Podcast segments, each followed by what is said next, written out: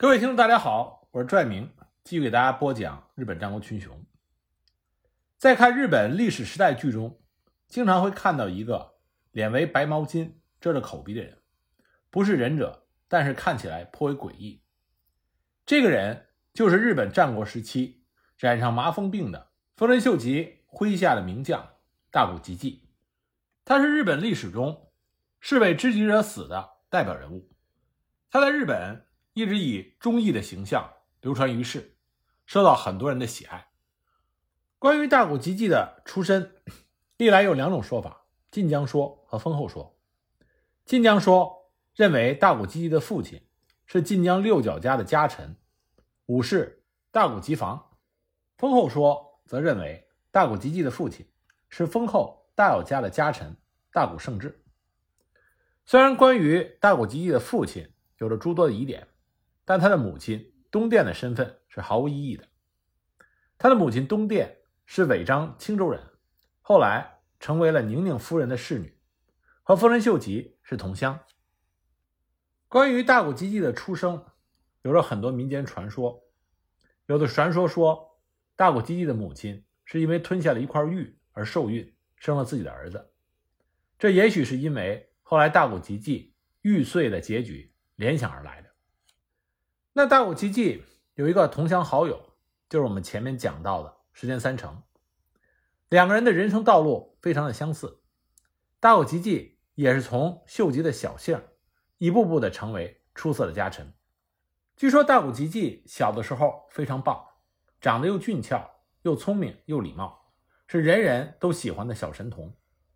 十六岁的时候，他就成为了秀吉身边的侧近小姓，也是秀吉的亲信。大谷吉继人缘还非常好，也没什么架子，所以呢有很多朋友。大谷吉继的出阵是第一次上月城合战。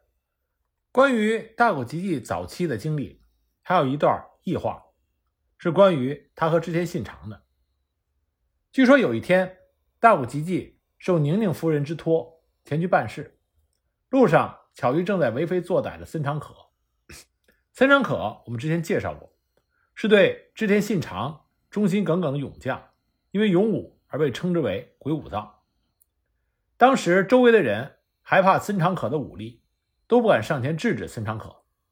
而大谷吉继见到这种情况，立刻站了出来，将森长可打败。之后这件事情被织田信长听到了，信长不仅没有对大谷吉继发火，反而说大谷吉继和年轻时候的自己很相似。随即就将象征着高贵的织田家的一对蝶家纹赐给了大谷吉继。大谷吉继当时感激的热泪盈眶。这就是为什么大谷家有一对蝶和北英语两种家纹的原因。在跟随丰臣秀吉转战中国各地的时候，大谷吉继一直在军中，但是并没有建立任何的功劳。这和当时频频获得感谢状的。加藤清正、福岛正则等人可谓是天差地别。公元一五八二年五月，丰臣秀吉进攻备中的高松城，在水攻的时候，大谷吉继仅仅是监督民夫驻堤。在随后的山崎合战中，大谷吉继也只是守卫本阵，没有参与作战。大谷吉继真正获得首次比较大的功劳，是在建越合战前。劝降了长滨城的守将柴田胜丰。在秀吉表现出夺取织田家天下的欲望之后，柴田胜家、龙川一义和织田信孝就组成了秀吉包围网。为了打破这张包围网，就必须夺取将各个势力连接起来的长滨城。大谷吉继在了解了秀吉的意图之后，自告奋勇，只身前往长滨城，劝说柴田胜丰倒戈反叛。而柴田胜丰正巧不满他的养父柴田胜家偏爱柴田胜政，经过交涉之后，柴田胜丰同意投向秀吉一方，向丰臣秀吉献上了长滨城。大谷吉继所进行的劝降行动获得了成功，长滨城的失去，使得柴田胜家与其他反秀吉的势力被分割开来，给予了秀吉逐个击破的机会，也为他最终消灭参与包围网的。诸多势力奠定了基础。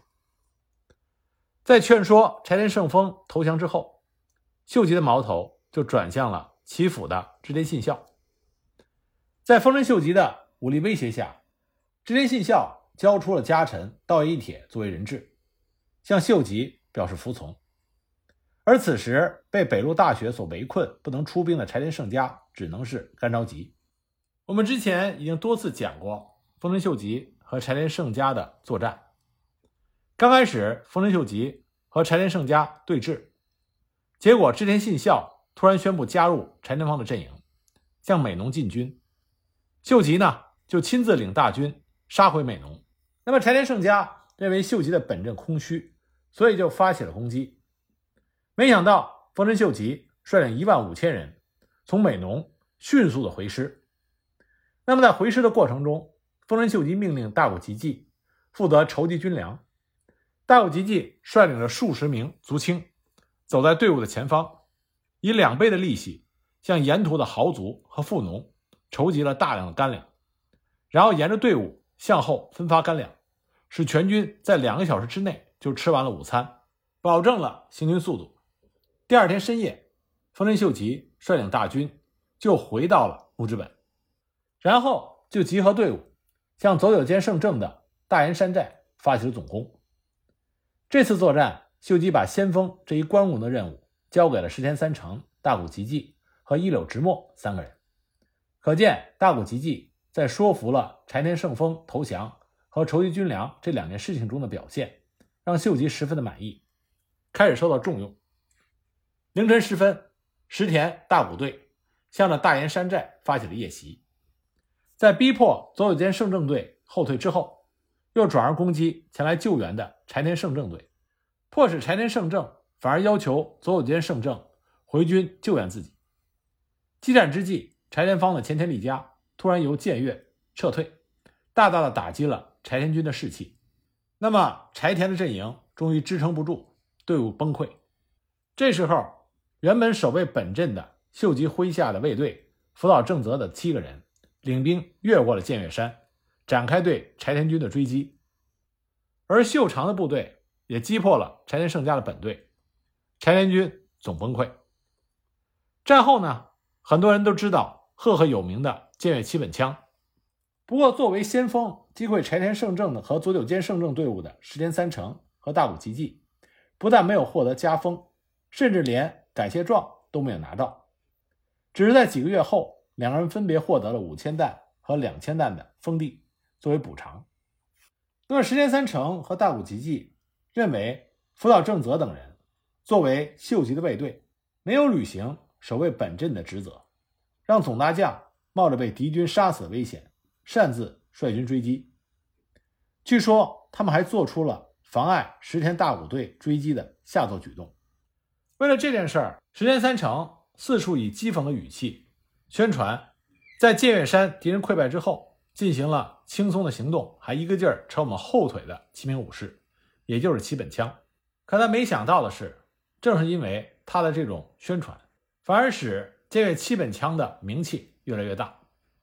不过大谷吉继倒是没有什么公开的不满言论，反而秀吉对他的评价很高，说他可以指挥百万大军。公元一五八四年，丰臣秀吉和德川家康进行了小木山长久手合战。迫使家康屈服，大概就是在这个时候，大谷吉继患上了不治之症麻风病，脸上皮肤溃烂，只好用面纱遮盖脸部的恶疮，仅留出两只眼睛。公元一五八五年，丰臣秀吉把自己名字中的“吉”字下赐给了大谷吉继，也是从这个时候开始，大谷吉继才使用了大谷吉继这个名字，他原来的名字叫做大谷平马。同年，丰臣秀吉就任官白一职，任命了十二名家臣为各部门的官员。大谷吉继受封为从五位下刑部少府的官职，所以呢，他也被称作为大谷刑部。同时加封了俸禄三千担。由此可见，丰臣秀吉把大谷吉继当做了自己的亲信和心腹看待。公元一五八六年一月，大阪厅内。出现了连环杀人案件，随即传出了千人斩的谣言，说大谷吉继为了医治自己的麻风病，要杀死一千个人，喝下一千人的血治病，谣言传得沸沸扬扬。可是秀吉丝毫不为所动，只是命令加强治安，全场追捕千人斩的犯罪嫌疑人。同年三月，真正的杀人犯被抓住，处以死刑，谣言方才平息。由于迷信和对于不明疾病的恐惧，民众把矛头指向患有怪病的大岛吉继，这并不奇怪。不过，秀吉的举动非常难得。公元一五八六年的六月，石田三成受命担任界的奉行，大谷吉继为辅佐。界城是大阪城南的繁荣港口。也是秀吉军资金的一大供给地，这是秀吉选择在大阪筑城的目的之一。借这里不仅聚集了豪商和文化名人，而且经常有南蛮商人到来，也就是欧洲及其殖民地的商人会来这里。那么，担任管理界的人必须是最善于处理政务的。石田三成和大谷吉继果然是不负众望，在两年的任期内，将界变得更加的繁荣。公元一五八七年，秀吉发动了九州征伐，大谷吉继又被任命为兵站奉行。兵站奉行是维持和增进参战部队的战斗力、支援作战的工作。具体工作主要是调运兵粮等物资、搬运和医治伤兵，也就是后方补给司令官。兵站和兵站奉行是动员庞大的兵力进行远征时所必须的。从秀吉发布九州清宫令到岛津义久降服，一共是四个月的时间。在这四个月期间的二十万兵马、一百多万担粮草以及其他物资的调配进行的十分的顺畅，没有出现任何一部的军力有因为粮草缺乏或者士兵疲惫而无法继续战斗的情况。战报的传递也非常的及时，这足以说明大岛吉继这个补给官。当的是非常出色的。据说在公元一五八八年左右，大谷吉继前往石田三成的居城佐贺山城访友。此时石田三成正准备修缮佐贺山城的城墙，大谷吉继就对石田三成说：“城堡即使很坚固，即使有很多的小寨环绕，也是起不到什么作用。你不需要去请人修理城堡，只需要你道德高尚就可以了。”天下都会归附于有德之人。古人云：“地利不如人和。”修理城堡这种事情实在是没有必要去做。随后，石田三成就打消了修理城堡的念头。之后，大谷吉继又告诫石田三成说：“你实在是天下少有的富有才能的人，不管是如何有才能的人和你比较，都不能超过你。不过，重要的是谨慎处事，不要被别人厌恶。”没有做到这一点，这是你和伟人们的区别。大谷吉继这是对石田三成这位挚友的真心劝诫，他真心的希望石田三成可以多交朋友，少数敌人。作为一个能够直言相劝的正友，只可惜石田三成并没有把大谷吉继的话记在心里。公元一五八九年八月，大谷吉继获得了越前国敦贺五万七千担的封地。接替病死的丰国赖隆，成为了敦贺城主，同时呢，也作为代官管理着周边十万担的丰臣家直辖领地。敦贺是进击于北路的连接点、战略要地，而且境内有天下三关之一的爱发关。秀吉只有把大谷吉继安排在这里，才能使自己放心。不过，由于大谷吉继身为奉行，经常奔波于各地，留在敦贺的日子加起来。不到两年，所以敦贺一般是交给家臣打理。尽管如此，敦贺的领民也给出了大谷吉继受大家爱戴、智勇兼备、明辨是非，世人皆称其贤的极高评价。